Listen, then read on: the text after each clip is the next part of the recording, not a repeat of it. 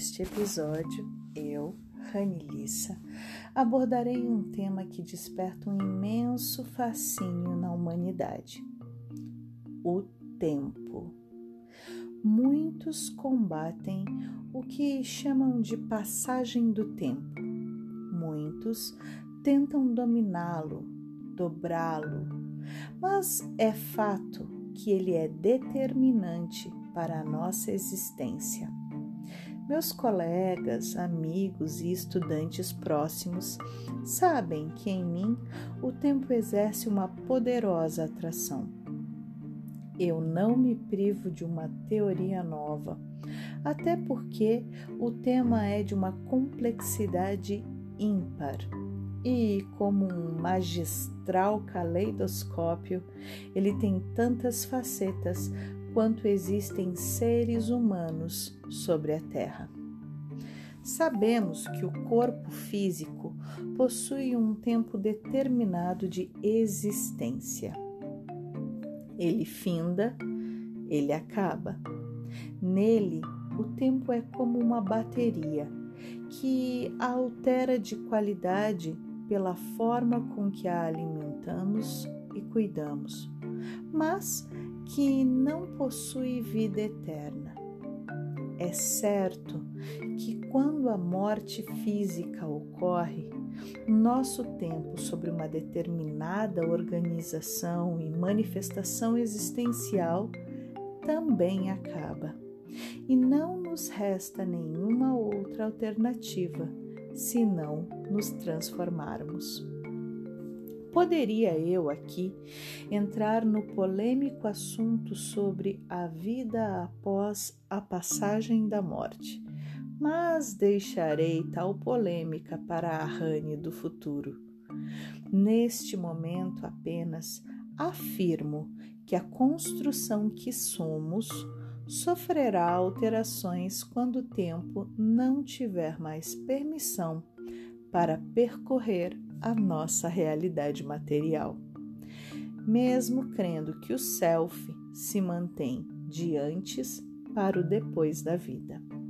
Aqui eu proponho que compreendamos e elaboramos a sua ação em nós como já ficou óbvio nos episódios anteriores, o nosso inconsciente se utiliza de arquétipos para organizar verdades estruturantes e sintetizam manifestações de nosso self através do conteúdo que nossa cultura nos proporciona.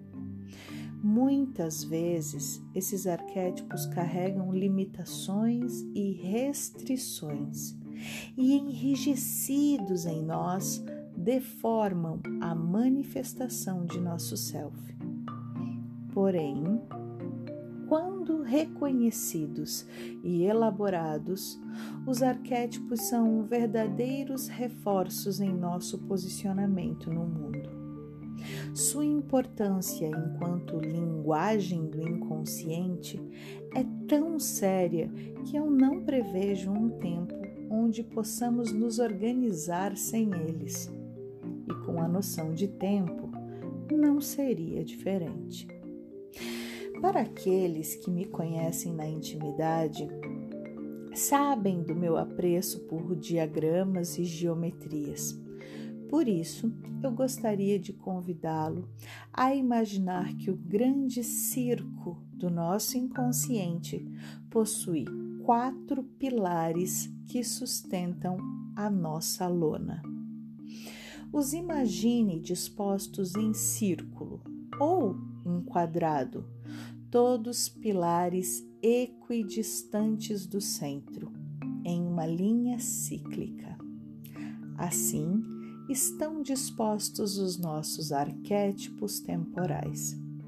Apesar de estudiosos hoje proporem subdivisões em nossa conhecida organização do tempo, ainda resiste, enraizados em uma cultura secular, a seguinte divisão: a infância, a juventude, a vida adulta e a velhice.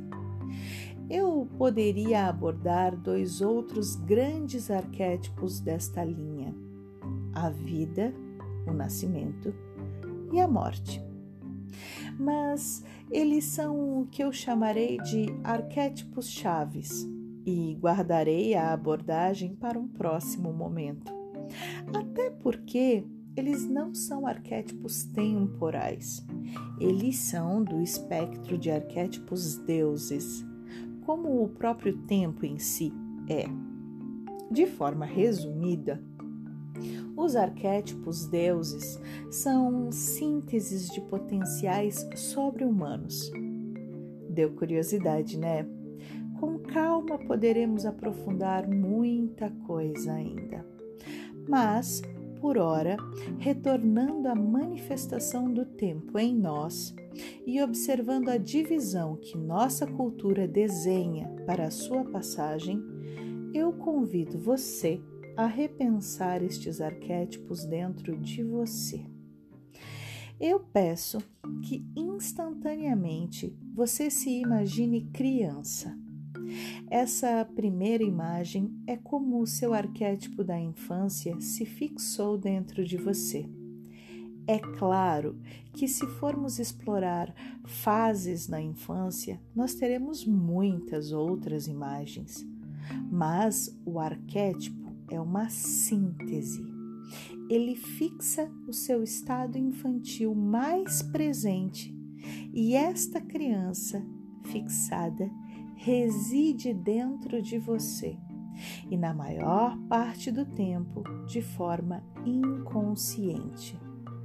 Mas seu estado, tanto emocional, suas crenças, suas disponibilidades, sua autoimagem, interfere diretamente no seu estado de hoje.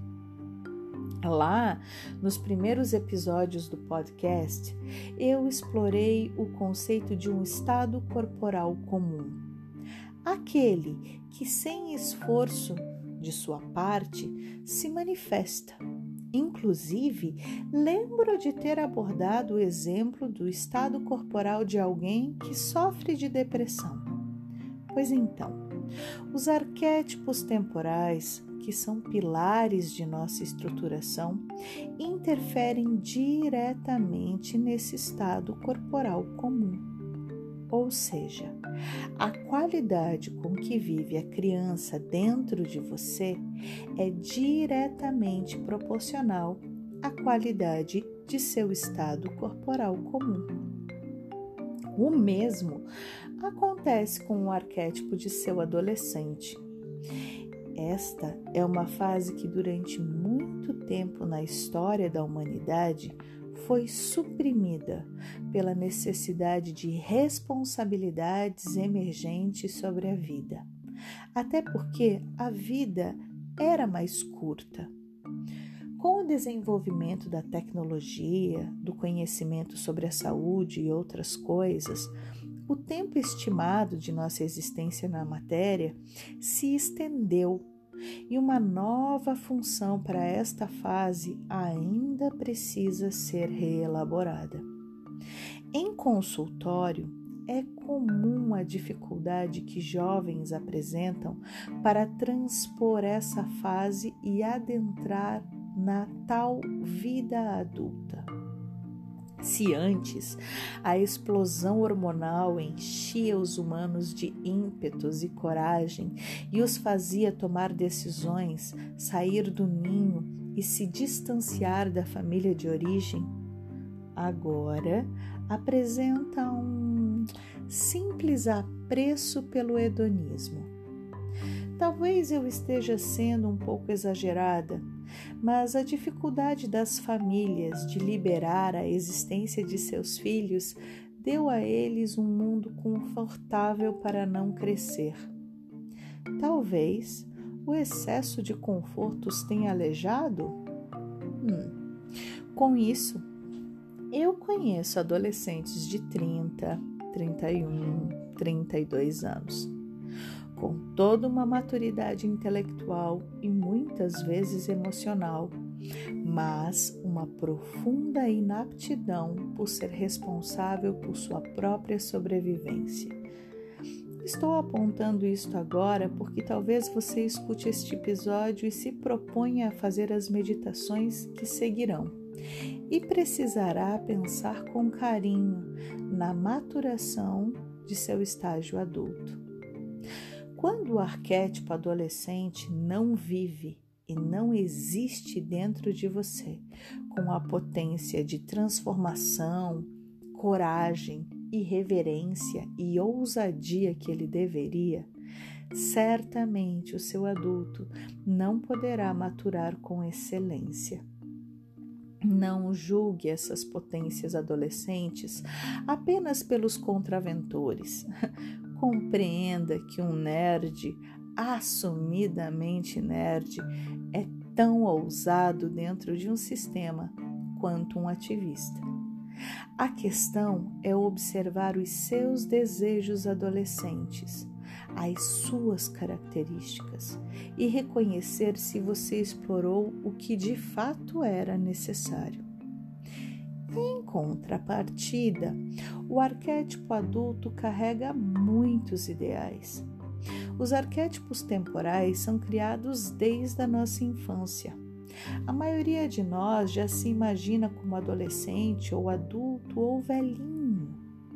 Eu já escutei tanto frases como: Nossa, quando criança, imaginava que com 23 anos eu teria um carro e já estaria casado.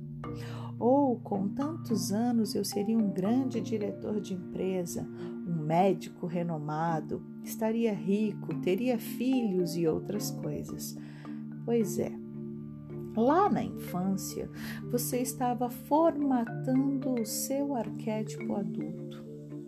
Boa parte de nossa frustração sobre nós mesmos, mesmos costuma vir da disparidade sobre o arquétipo que construímos como modelo para nós e como de fato vivemos a nossa vida há dois caminhos válidos para esta questão.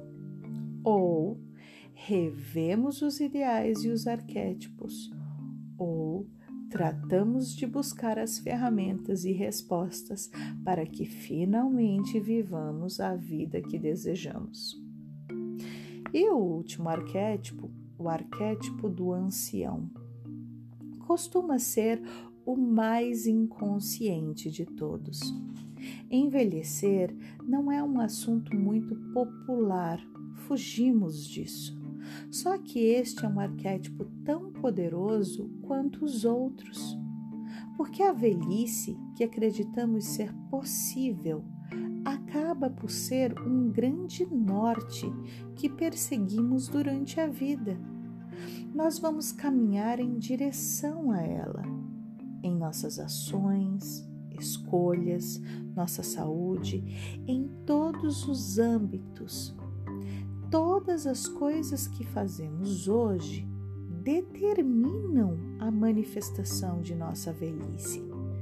Por isso, eu o convido a fazer as pazes e ouvir com carinho o seu arquétipo ancião. Ele conhece segredos, desejos, e medos seus, que determinam como você vai viver a última etapa da sua vida. Apesar de estarmos sempre em uma fase da vida, ou seja, com um de nossos arquétipos temporais regendo aquele momento, nem sempre o regente é condizente com a idade biológica. Tenho certeza de que vocês já conheceram crianças adultas demais, ou adultos adolescentes demais, ou quando consideramos alguém velho desproporcionalmente para a sua idade. É certo? É errado? Difícil julgar. A minha pergunta é: a pessoa está em harmonia com ela mesma? Meu convite é que, independente de seu arquétipo regente, haja espaço para todas as manifestações. O importante é saber ouvir a todos eles e compreender que a vida fluida, principalmente na direção da autonomia pessoal, depende desta capacidade de escuta da sua parte, de diálogo e legitimidade. Pois se não soubermos dialogar nem conosco mesmo, nem entre nossas partes, como poderemos dialogar com o outro? Nos próximos episódios, vou liberar meditações guiadas que auxiliam o aprofundamento do diálogo interno, até que possamos chegar na abordagem entre cada um dos seus arquétipos internos e na interrelação entre eles. Será uma série especial de ferramentas do método e suas meditações. Tenho certeza que isso irá auxiliar você e sua qualidade de vida. Obrigada por me ouvir. Eu sei que o conteúdo que abordo é profundo e eu resisto. Não sou rápida e direta, principalmente me afastando de uma medida que me faça ter uma profundidade mínima, ou seja, evitando ser rasa. Eu acredito que é necessário todo um esforço para que o verdadeiro trabalho de autoconhecimento aconteça. Não se contente com a superfície de conteúdos.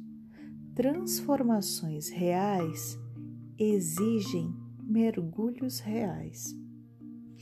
Eu o convido a seguir o Instagram arroba Corpo Emocional e o arroba Instituto Transcendere, que também tem sua página no Facebook, e entrar em contato comigo por esses canais. Um grande abraço e até mais.